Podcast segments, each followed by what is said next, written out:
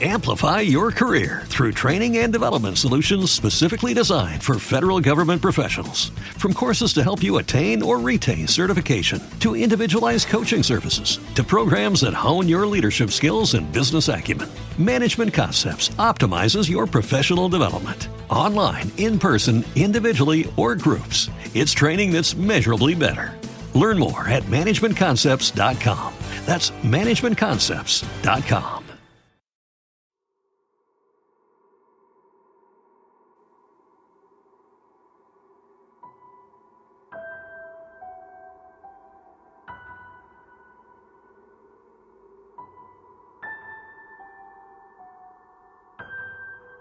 Aquí va una teoría que quizá haga que no veas del mismo modo aquella serie de los 90 sobre unos bebés que tenían simpáticas aventuras. Solo hay que ver, unas décadas después, los capítulos con la mirada de un adulto y estar atento a los detalles. Los Rugrats no eran más que productos de la imaginación de Angélica. Como recordarás de la serie, la madre de Chucky falleció en un accidente de coche. Lo que no nos muestran de forma directa es que el propio Chucky también murió aquel día. Es por eso que su padre, Chas, no es más que un manojo de nervios. En cuanto al protagonista, Tommy nació muerto. Es por ello que Stu, su padre, se pasa la vida en el sótano creando juguetes para su hijo, que jamás tuvo la oportunidad de vivir. Los de Bill, los padres de Phil y Lil, en realidad tuvieron un aborto. Angélica, incapaz de decidir si aquel niño que no nació era un niño o una niña, creó en su imaginación a los gemelos. ¿Asustado? ¿Inquieto? ¿Intrigado? La cosa no se detiene ahí. Puede que recuerdes también la serie All Grown Up, Rugrats Crecidos, donde seguíamos las aventuras de los entonces bebés y ahora niños Rugrats. Puede que pienses que eso desmonta la teoría. En aquella serie, Angélica seguía, en realidad, presa de sus enfermedades mentales, diagnosticada ya como una esquizofrénica bipolar que al llegar la adolescencia se volvió adicta a diversas drogas, continuando con el mundo imaginario con el que acabó obsesionada. Puesto que los había creado siendo ella una niña, hizo crecer a los personajes junto a ella en su imaginación. Angélica consumía constantemente dosis de ácido, para así no tener que ir a ningún lugar sin la compañía de sus creaciones.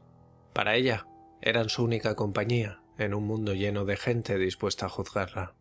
En realidad, la madre de Angélica murió de una sobredosis de heroína. Angélica desarrolló la esquizofrenia y la bipolaridad por haber sido prenatalmente adicta al crack. Aparte, Drew, terriblemente deprimido, se casó con una zorra cazafortunas a la que Angélica idolatraba pues logró engañarse a sí misma para convencerse de que aquella era su auténtica madre. Pero a pesar de ello, Angélica siempre tuvo presente el recuerdo de su madre en su muñeca, Cynthia. Ella empleaba aquella muñeca para reflejar lo que recordaba de su madre, un vestido naranja y sucio y una melena cortada a trasquilones. Ese era el motivo por el cual ella se sentía tan unida a aquella muñeca tan desgastada. Más adelante, Angélica siguió los pasos de su madre, muriendo de sobredosis a los 13 años. Ahí fue cuando se canceló All Grown Up. El único de los Rugrats que no era un delirio de Angélica era el hermano del nonato Tommy, Dill. Es por ello que, siendo un bebé, era el único de los personajes sin la capacidad de hablar. Pero, en cualquier caso, Angélica era incapaz de diferenciarlo de sus creaciones. Dill, por algún motivo que ella no comprendía, no seguía sus órdenes y no desaparecía como el resto de Rugrats cuando ella se enfadaba, así que decidió golpearle. Tras hacerlo, Dill comenzó a chillar con un sonido desgarrador, y Stu llegó para apartar a su sobrina de su único hijo, pero era demasiado tarde. Dill tenía una hemorragia cerebral que acabó convirtiéndose en una deformidad. A medida que crecía, ésta se hizo cada vez más acusada, y para cuando cumplió nueve años en All Grown Up, llevaba la vida de un marginado, siendo ridiculizado por su aspecto y por su retraso mental. La inmensa culpa por este incidente fue lo que provocó que Angélica comenzara a consumir drogas, etapa en la que los Rugrats desaparecieron por un breve periodo, hasta que se cruzaron en su camino los alucinógenos. Chas, el padre de Chucky, había perdido la razón con la muerte de su primera mujer, y se encontraba en un estado de negación en cuanto al hecho de que ella había tenido como sustento la prostitución. En un viaje a París en busca del amor, Chas se enamoró de una prostituta llamada Kira. Él en realidad iba a casarse con otra prostituta, pero Kira fue muy insistente, ya que andaba tras el dinero de Chas. Kira había tenido una hija llamada Kimi, pero el bebé le fue retirado por los servicios sociales debido a su adicción a la cocaína. Angélica imaginó a Kimi producto de escuchar estas historias de Kira. Al volver a América, Chas y Kira se casaron, y ella obtuvo su permiso de residencia. Fue una historia de amor sorprendentemente feliz y romántica. Kira tuvo que seguir batallando contra su adicción, pero fue relativamente feliz en su nueva vida junto a Chas. Susie era la única amiga real de Angélica, y le seguía el juego a esta en cuanto a sus creaciones, ya que al fin y al cabo parecían hacerla feliz. Más tarde se convertiría en psicóloga, y daría a Nickelodeon la idea para la serie de los Rugrats. Cuando Angélica finalmente murió de sobredosis, Susie ayudó a preparar su funeral.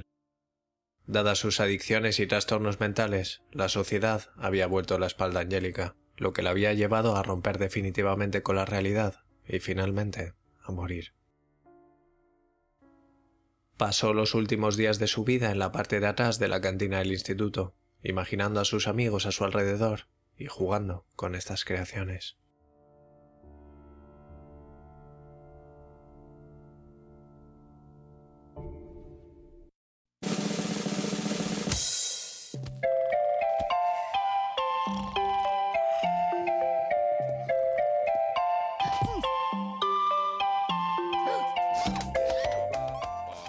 Buenas noches, persona normal. La Navidad igual no la celebramos, pero el Día de los Inocentes por supuesto que se celebra en Normal Podcast for Normal People.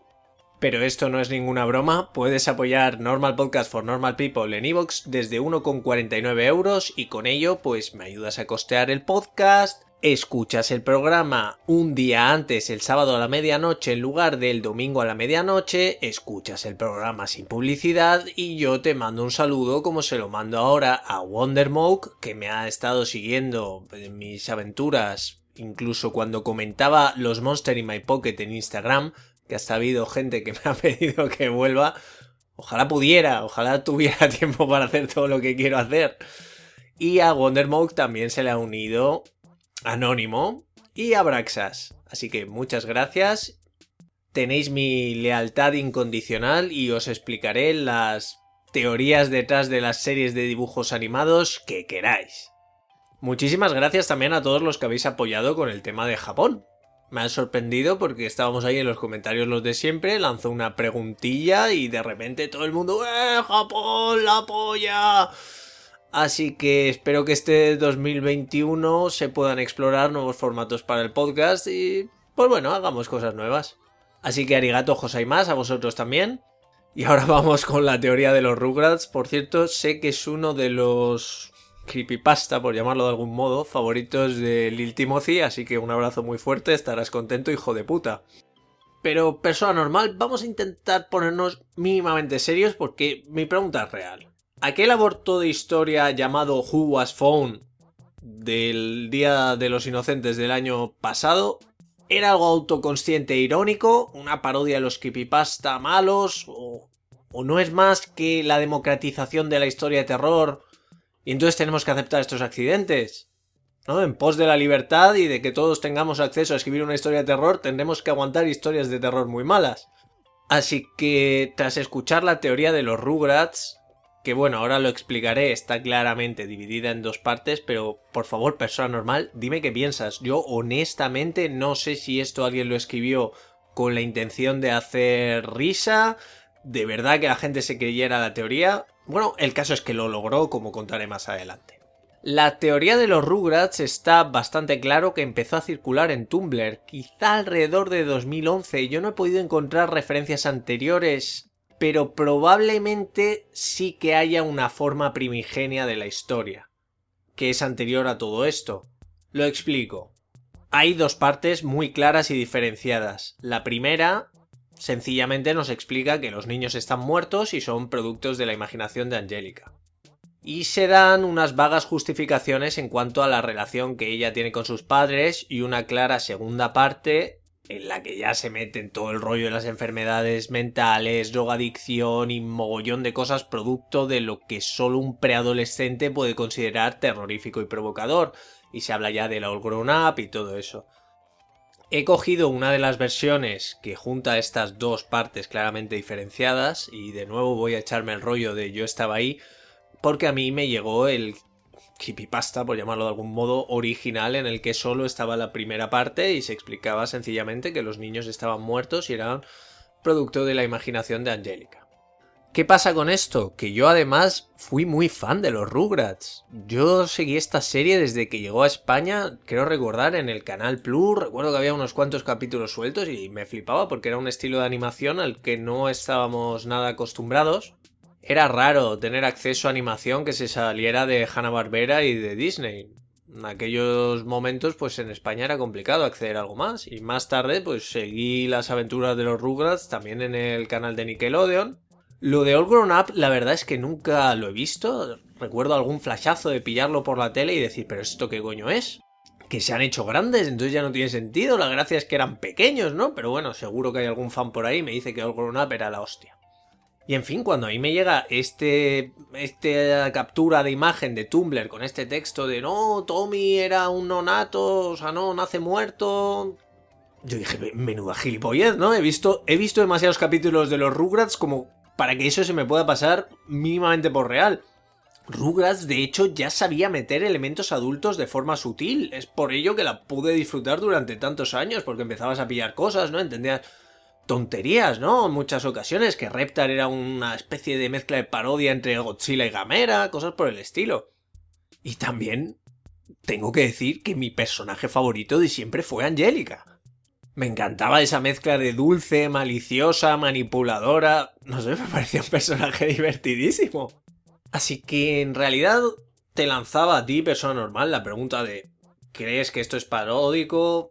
¿Crees que esto lo escribió alguien con la verdadera intención de engañar, de meternos esta historia en la cabeza? Podríamos diferenciar entre primera parte y segunda parte. La primera parte quizá tenga muchas más intenciones de pasar por verosímil, pero vamos, da muy pocos argumentos a favor, aunque lo intenta. Y la segunda ya, que alguien se creyera eso, me parece locos, pero... Es que es lo sorprendente de este asunto. Creo que la prueba de la deriva hacia la brutalización y la estupidez que estamos sufriendo como raza humana es que en 2016 alguien le preguntara a una de las creadoras de la serie, Arlene Klasky, si la teoría era real. Ella se viera obligada a desmentirla, a decir, no, en realidad no estamos hablando de una historia llena de, de gente que busca el amor en prostitutas adictas a la cocaína. E, esa parte me gusta mucho, ¿no? En la que tras todo, toda esta deriva de miseria humana y demás, no, eh, pues esta historia de amor fue sorprendentemente romántica. Ella seguía ahí adicta a la farlopa y tal, pero Chas era buen tío, ¿no? Aunque por algún motivo tuviera una especie de obsesión con las prostitutas. En fin. No tengo mucho más que decir de la teoría de los Rugrats. Me parece una gilipollez que ya ha llegado al grado de ser entrañable. Así que creo que es momento de lanzar, antes de que acabe este Creepypastico 2020, las votaciones para el Creepypasta del año. Así que, persona normal, puedes hacerme llegar tu votación por Twitter, suele ser donde más estoy, pero también vale Evox, también vale el correo electrónico, que ya sabéis, doy los métodos de contacto al final. ¿Y cómo se vota? Pues los más mayores, los que lleváis aquí tiempo, os acordaréis. Vamos a darle 10 puntos a vuestra historia favorita, 7 puntos a vuestra segunda historia favorita y 5 a vuestra tercera historia favorita, en una especie de oro, plata y bronce, ¿no? Así se empieza a equilibrar. ¿Desde cuándo votamos? Porque lógicamente no voy a hacer que volvamos a votar con todos los candidatos, porque entonces volverá a ganar el maldito señor oso. Así que podéis votar a partir del programa publicado el 27 de enero de 2020, que fue la primera parte de Necrosleep. Lógicamente Necrosleep lo votamos entero. También puedes votar los micropastas si es lo que te apetece. En fin, ha habido unos cuantos. De hecho, creo que ha habido un par míos y todo. Así que nada. Vota. Primero, segundo y tercero favoritos. Y tenemos los resultados para el próximo programa ya en 2021. Espero que este programa te encuentre bien. Así que buenas noches, persona normal. Efectivamente, nos vemos ya acabado 2020.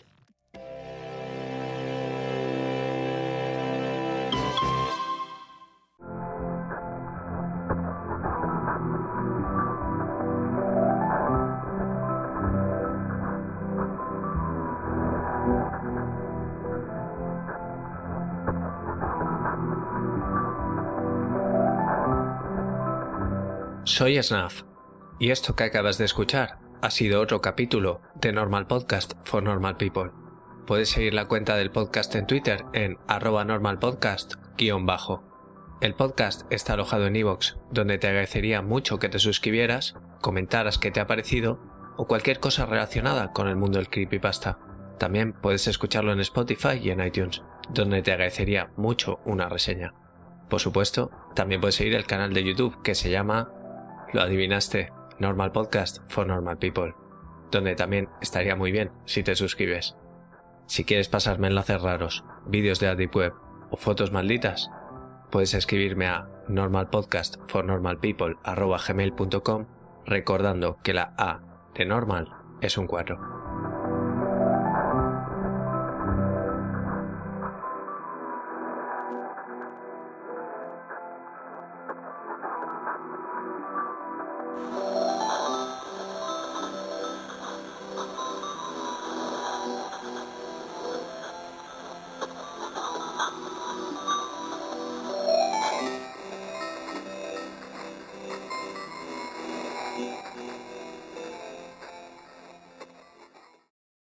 Amplify your career through training and development solutions specifically designed for federal government professionals. From courses to help you attain or retain certification, to individualized coaching services, to programs that hone your leadership skills and business acumen, Management Concepts optimizes your professional development. Online, in person, individually, or groups, it's training that's measurably better.